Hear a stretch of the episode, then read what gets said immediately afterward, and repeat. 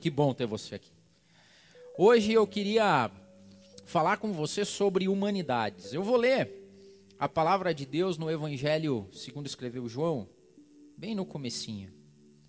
A palavra de Deus diz assim: No princípio era o verbo, e o verbo estava com Deus, e o verbo era Deus. E no versículo 14 a palavra de Deus diz assim: E o verbo se fez carne e habitou entre nós e nós vimos a sua glória como a glória do unigênito do Pai, cheio de graça e de verdade. Hoje eu queria mergulhar na figura de Jesus Cristo e na sua humanidade. Num momento onde tantas pessoas buscam heróis, salvadores terrenos, e você sabe que qual, que é o, qual é o grande perigo no meio de tudo isso? E, e é uma coisa que tem me angustiado nos últimos tempos. E certa vez aqui no MAP eu já falei sobre isso. É, eu falei sobre o perigo da gente perder Jesus no nosso pensamento terreno e humano.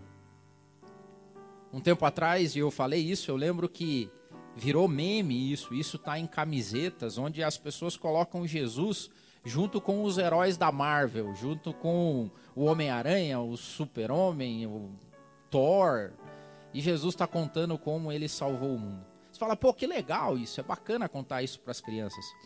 Eu tenho minhas dúvidas, porque a obra redentora de Jesus e o que nós acreditamos ele não está vinculado ao nosso tempo e muito menos às nossas referências de heróis. E a gente corre o risco de criar um grande dilema na cabeça das nossas crianças em comparar Cristo com um super-herói. Hoje eu quero começar falando sobre a humanidade de Cristo. E você sabe por que, que isso é importante? Porque eu vejo que talvez nós estamos incorrendo nos mesmos problemas que as pessoas que tiveram a oportunidade de ver Jesus face a face talvez tivessem. De olhar para Jesus e falar assim: pô, mas só isso? Eu esperava um super-herói, eu esperava um, uma pessoa influente, eu esperava um político, eu esperava um grande guerreiro como foi Davi, e de repente aparece Jesus, o Verbo que se fez carne e habitou entre nós. Você sabe que no início da trajetória é, da igreja, é, logo depois que Jesus é assunto aos céus e a igreja começa a se expandir, durante muito tempo várias correntes teológicas é, nasceram criticando ou não fazendo valer a humanidade de Cristo. N escolas, N mestres da lei falando assim: não, Jesus não era homem. A natureza humana de Jesus não se exemplificava. Jesus era Deus. Só que a Bíblia nos diz o contrário, diz que Jesus, ele foi 100% homem, 100% Deus. Mas a figura do verbo que habitou entre nós era, por exemplo, um homem que tinha sede. Essa semana, durante os devocionais que eu tenho feito, é, eu acordo cedo, vou ler a palavra de Deus e, e na, num, num, dos dias dessa semana, eu trouxe esse tema e foi isso que me inspirou a falar sobre humani a humanidade de Cristo. Jesus teve sede na cruz do Calvário. É o que está escrito lá em João. Depois, sabendo Jesus que todas as coisas estavam terminadas, para que a escritura se cumprisse, ele disse: Tenho sede. E então, tinha um vaso cheio de vinagre, encheram uma esponja de vinagre e chegaram à boca de Jesus que Deus é esse, cara, que tem sede e que precisa da ajuda de outras pessoas para saciar a sede dele. As pessoas deixam de entender que a beleza do evangelho e do cristianismo está justamente na relação que Deus teve com a humanidade, com a criação dele. Diferente de todas as outras religiões que se pagam promessas e se oferecem sacrifícios para que Deus faça alguma coisa, o nosso Deus é um Deus totalmente diferente, ele é o único. Porque ele se fez homem e habitou no meio da sua criação para sofrer os mesmos problemas que a gente tem. Jesus teve sede, Jesus teve fome. Que a palavra de Deus em Lucas diz que quando o diabo o tentava, e diz assim: 40 dias Jesus é tentado pelo diabo, e naqueles dias ele não comeu coisa alguma, e terminado ele esteve fome. Jesus sentiu o ronquinho no estômago que eu e você sentimos. Que o André Kep sente quando está com fome. O André, ele fica desesperado quando ele está com fome. Jesus teve sono. Sabe quando bate aquela vontade de dormir? A palavra de Deus em Mateus diz assim, ó, e disse Jesus: as raposas têm covis, as aves do céu têm ninhos, mas o filho do homem não tem onde reclinar a sua cabeça. Dormir. E a palavra de Deus diz que quando aqueles homens estavam naquele barco com Jesus e a tempestade começa, diz assim: e ele estava dormindo sobre uma almofada. Jesus também gostava do aconchego. Ele diz que nem sempre tinha onde reclinar a cabeça dele, mas quando ele encontrava uma almofada e um travesseiro, é melhor dormir aqui no sossego de um travesseiro, de uma almofada, do que dormir ao relento. Jesus não não pagava de humilde assim. Ele era, ele era a própria humildade. E a humildade não liga se você tem, se não tem onde reclinar a cabeça, vai no chão mesmo. Mas se tem uma almofada aqui, por que, que eu não vou usar? A Bíblia fala que Jesus cansava. Olha o que está escrito em João 4. Foi, pois, a uma cidade de Samaria chamada Sicar, junto da herdade que Jacó tinha dado a seu filho José. E ali estava a fonte de Jacó. Jesus, pois, cansado do caminho. Pô, que Deus é esse que se cansa, cara? E cansou mesmo. O cansaço explicado aqui na Bíblia é o cansaço de dor nos pés, é o cansaço de cãibra é o cansaço de dor nas costas. Sabe? Quando dá aquela dorzinha na coluna de tanto se andar. E naquela época eles andavam muito e não tinha não tinha tênis com amortecimento, não tinha barrinha de cereal, era no, no, rock mesmo, cara, andando naquelas estradas áridas, subindo e descendo morros. Viagens longas que cansavam. E o que eu imagino é Jesus falando, cara, tá, me deu uma dor aqui, espera aí que eu vou dar uma descansadinha, senta aqui. E a gente sabe a história do que aconteceu naquela, naquele local. Jesus não tinha problema de revelar para as pessoas que tinha algumas coisas que, eles não, que ele não sabia dentro da sua humanidade. Humanidade é característica de humano. Alguns teólogos criticam isso porque falam assim, não pode ser Deus. Por exemplo, quando as pessoas e os discípulos tentando imaginar quando que seria o dia da volta, quando que, que tudo aquilo que Jesus estava pregando aconteceria, quando que seria o final. E Jesus fala disso, só o Pai sabe, eu não sei. Que não tem problema de lidar e falar assim, cara, Jesus não tinha problema de dizer, eu não sei algumas coisas. E eu falei esses dias, quantas pessoas têm problema de viver com a dúvida e querem achar explicação para tudo. E Jesus disse, não sei. Fala, não, mas ele não era Deus, ele tinha que ser onisciente. Quer ver outro caso emblemático? Quando Jesus está passando e uma mulher toca nele e ele vê que virtude sai dele. E ele olha, alguém me tocou. Aí você pode falar assim, pô, você não é Deus, cara. Adivinha isso? Esses dias você está lá lendo pensamento. Por que, que você não sabe? Você vai ter que. Descobre aí quem que te tocou. Jesus não tem problema de lidar com a humanidade dele. Jesus não teve problema de esperar que o tempo dele viesse. A palavra de Deus, escrita em Lucas, diz assim: O Espírito Santo desceu sobre ele em forma corpórea, como uma pomba. E ouviu-se uma voz do céu que dizia: Tu és o meu filho amado, e em ti eu tenho prazer. E o mesmo Jesus começava a ser de quase 30 anos. Cara, Jesus esperou 30 anos, cara. Hoje tem gente que não espera nada. Tem gente que quer resolver as coisas ano que vem. E ali estava Jesus. Eu fico imaginando, porque a Bíblia não conta esse período da vida de Jesus, não nos dá é, indícios.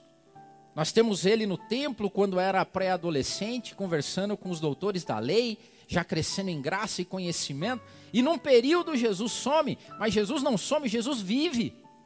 Jesus trabalha, Jesus acorda cedo, Jesus é, ouve o despertador, Jesus compra, vende, come, vai na feira, lida com o pai e com a mãe, até o dia que começa o ministério terreno, mas ele teve que esperar esse dia chegar.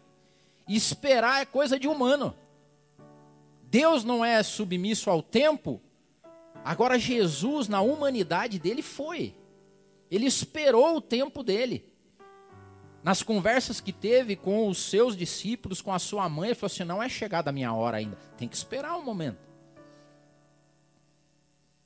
Esperar momentos.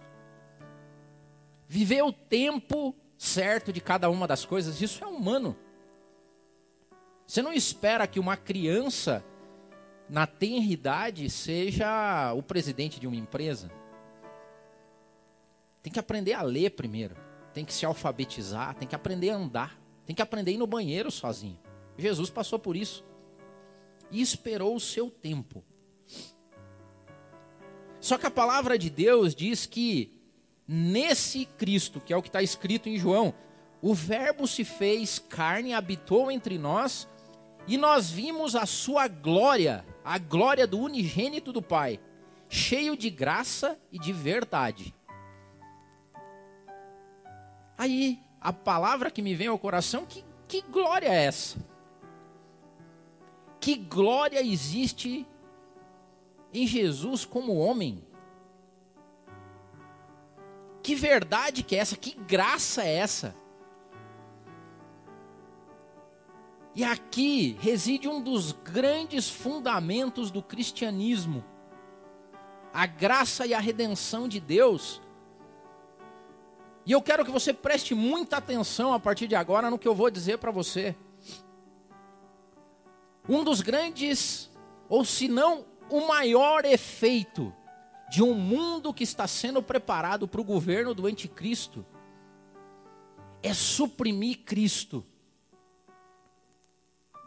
é suprimir tudo o que nós aprendemos e sabemos e trazemos como fé, como a figura de Jesus Cristo, como homem, como Deus, encarnado e redentor e salvador da humanidade. E isso é sutil. É sutil. E você sabe qual que talvez seja o primeiro fato? O fato de nós não aceitarmos Cristo como Ele é. E é o mesmo erro incorrido naqueles que viveram com Cristo, que esperavam um Messias forte, talvez um estadista, talvez um grande político, talvez um grande rabino, que detesse poder, poder econômico, poder social, poder religioso.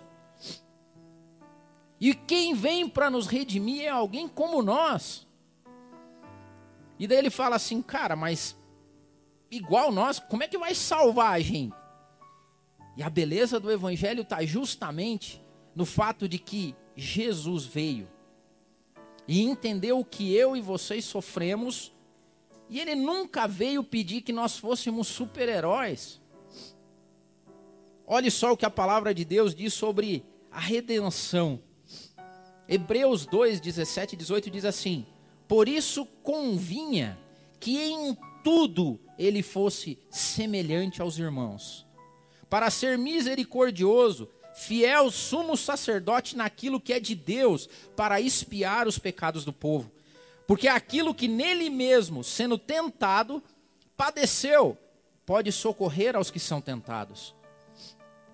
Se Jesus viesse como super-herói, a obra da redenção salvaria os super-heróis.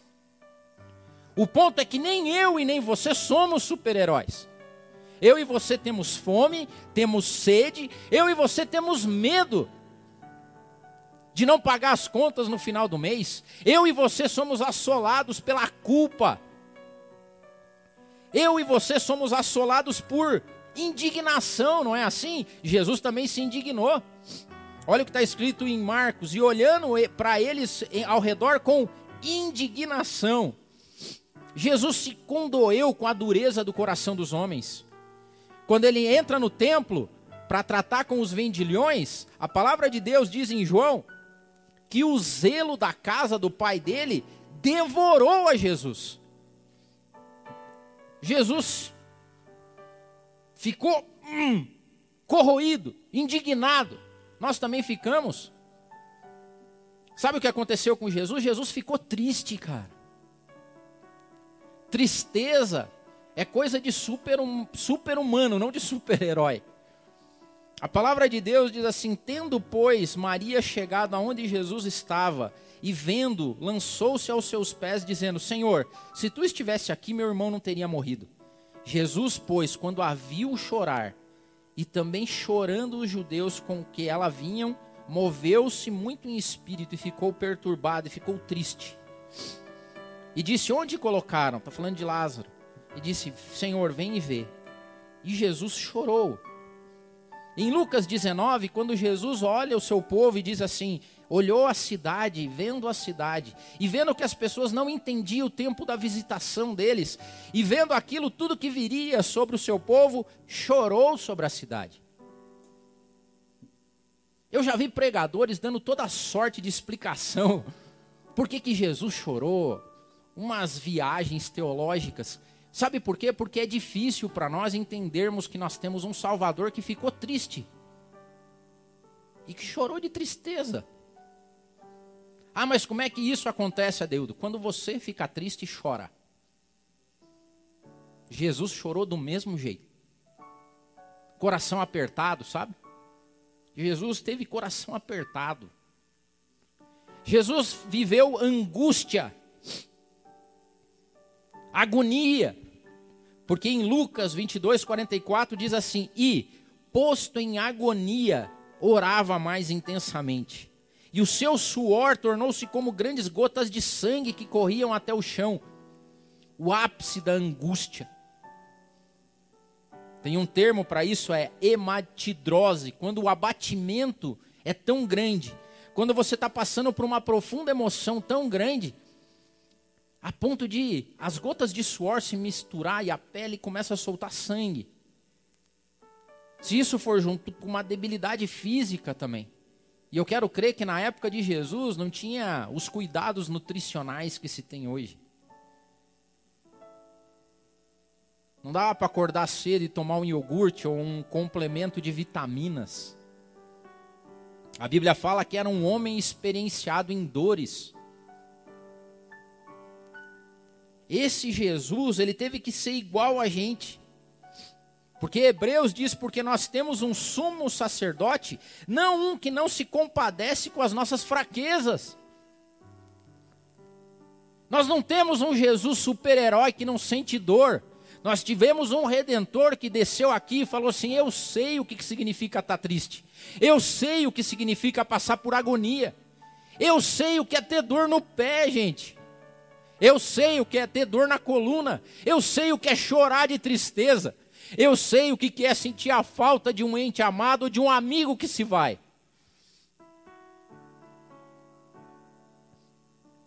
E é esse o único mediador que nós temos, porque Paulo escrevendo a Timóteo disse: porque só há um mediador entre Deus e os homens, Jesus, homem.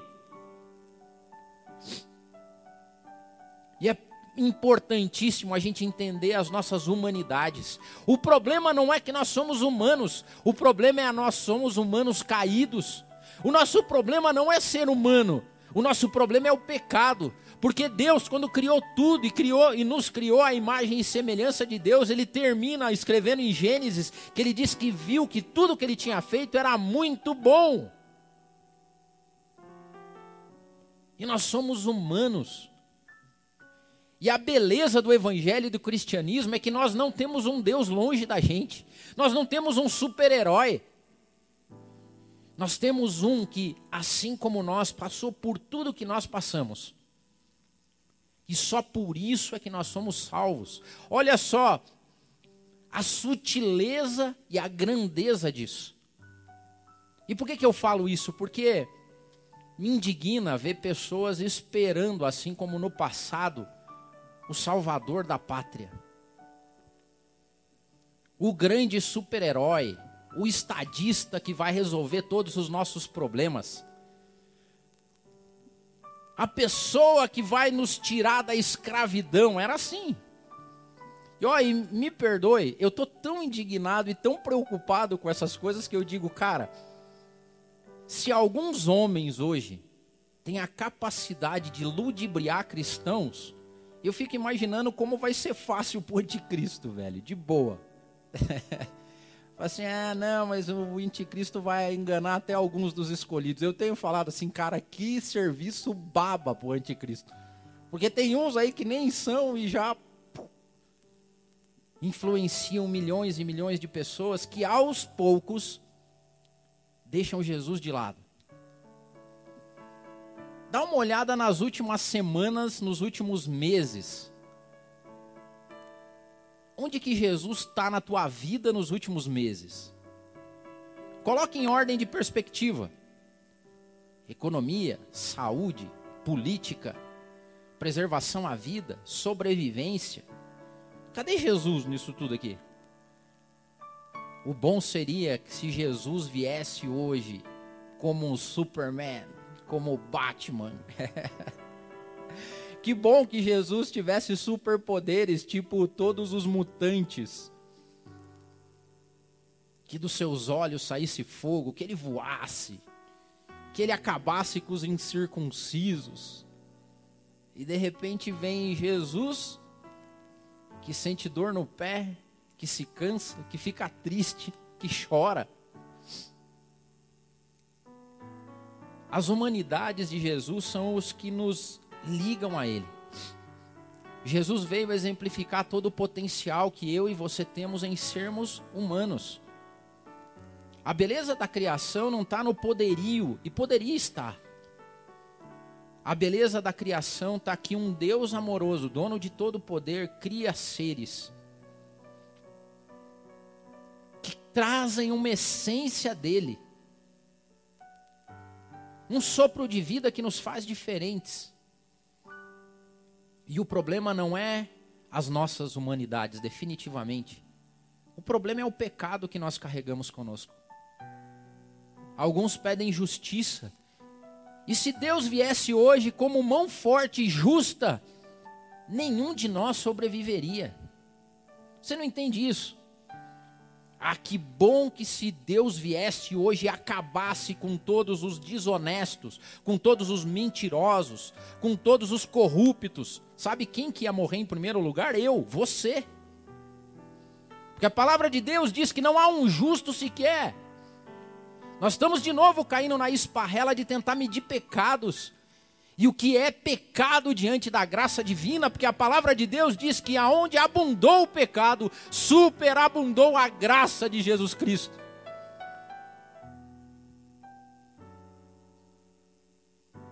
A essência do cristianismo está em Jesus Cristo, homem.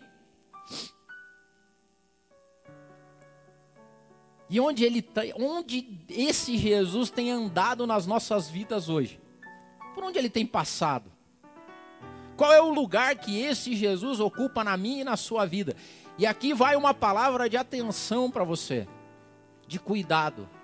Se esse Jesus não tem mais guarida e lugar na sua vida, nas suas ideologias, no jeito que você pensa, no jeito que você enxerga a vida, você é presa fácil para o anticristo. Uma coisa que o cristianismo jamais vai aceitar que os fins justifiquem os meios. Preste atenção, vou falar de novo. Tem uma coisa que não combina definitivamente com o cristianismo: os fins justificam os meios. Isso não é cristão. Porque Jesus veio para provar isso. Jesus veio para dizer: não é assim, galera, vocês não entenderam. O meu reino não é desse mundo.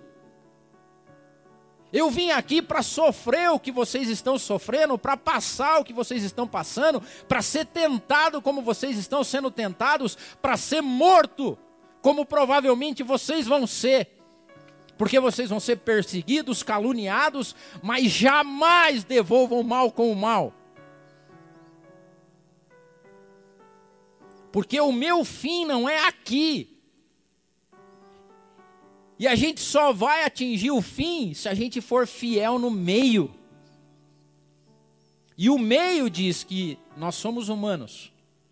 E que se nós formos seguir a nossa essência e a nossa natureza pecaminosa, nós vamos abandonar tudo aquilo que foi pregado e vivido pelo nosso Salvador Jesus Cristo.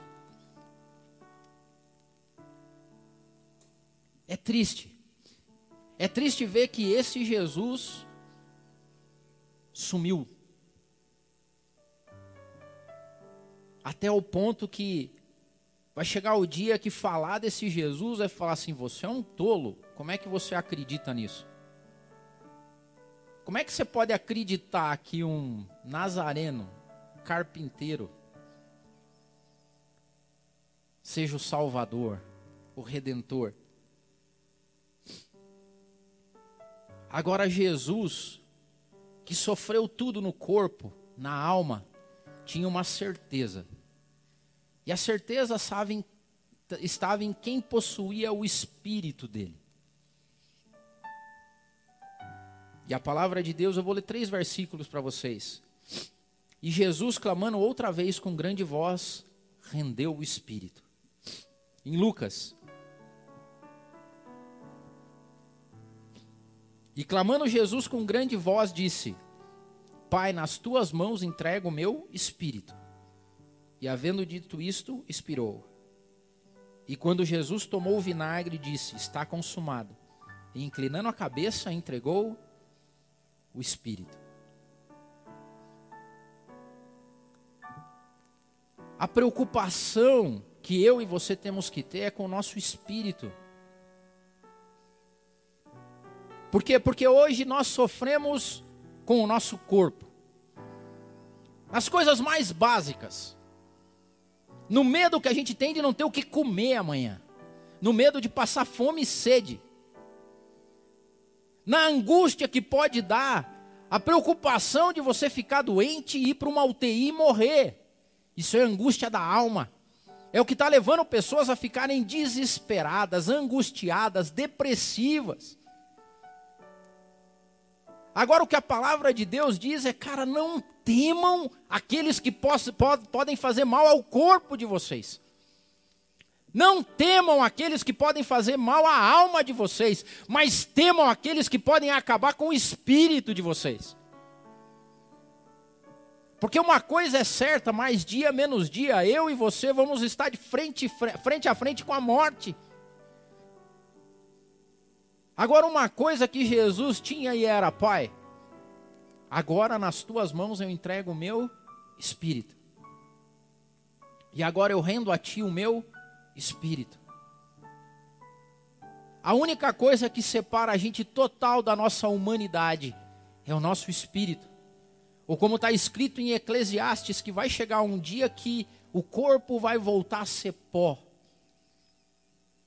Até que o corpo volte à terra que o deu. E o espírito volte a Deus que o fez, que o formou. A batalha que nós estamos vivendo hoje definitivamente não é uma batalha econômica, de saúde e de viés político. A batalha que os cristãos vivem hoje é uma batalha espiritual. Uma batalha que tenta suprimir a posição e o lugar de Cristo nas nossas vidas.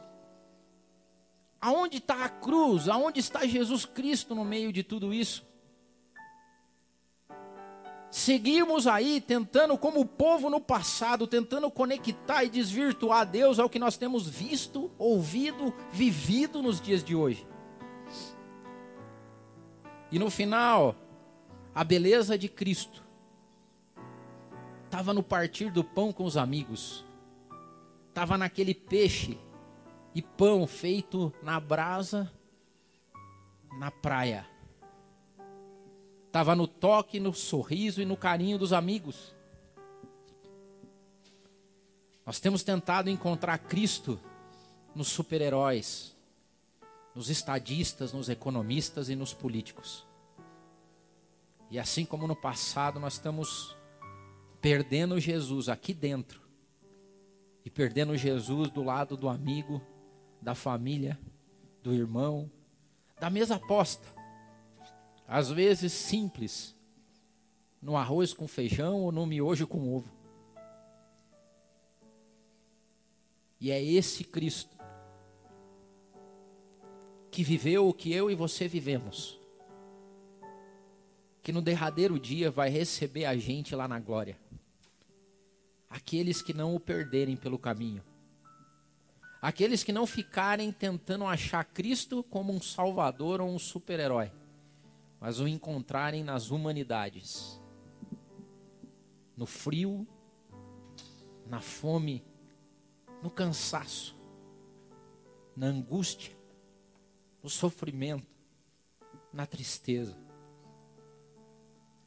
Porque o nosso Deus habita nas nossas humanidades. Porque são elas que dão o direito a Ele de nos redimir. Nós não comparamos super-heróis com humanos. Nós comparamos um Deus que se fez humano e se entregou na cruz do Calvário para que eu e você, com as nossas humanidades, pudéssemos ser salvos. Que você encontre esse Cristo hoje e deixe de acreditar nos super-heróis. E não se perca na cortina de fumaça criada por um mundo que espera qualquer pessoa, menos o nosso humilde, meigo e amoroso Jesus Cristo. Pai, nessa manhã eu te entrego as nossas dificuldades, todas as nossas humanidades. Porque é lá que a gente se encontra com o Senhor. Eu coloco nas tuas mãos o nosso medo. O medo que nós temos de não saciar a nossa fome básica de arroz e feijão. O medo que a gente tem de não ter água e de não sustentar os nossos filhos. Eu coloco diante de ti o cansaço que a gente tem, o cansaço físico que corrói o corpo, aquele que vem chegando junto com a idade. Eu coloco diante de ti, ó Pai, o cansaço e o esgotamento físico e mental que assola as nossas vidas e que talvez não deixe a gente dormir de noite. Eu coloco diante de ti o frio que nos assola, ó Pai no sentir isso na pele, que faz arrepiar os pelos. Eu coloco diante de Ti a tristeza que a gente tem, ó Pai, quando olha pessoas morrendo. A tristeza que a gente tem quando pessoas próximas a gente adoecem e morrem. Eu coloco diante de Ti a nossa anseio, o nosso anseio, a nossa falta de paciência. Eu coloco diante de Ti as nossas inseguranças. Eu coloco diante de Ti hoje as nossas humanidades, ó Pai, porque é nelas que a gente te encontra. Que a gente jamais se esqueça. Que a gente jamais se esqueça que o Senhor se fez homem para que a gente pudesse ser salvo. E que o Senhor tire de nós, ó Pai, todo o desejo tolo e bobo de achar que é diferente que o Senhor tire de nós, ó Pai, todo anseio belicoso, todo anseio de poder, porque o Senhor mesmo abriu mão do seu poder.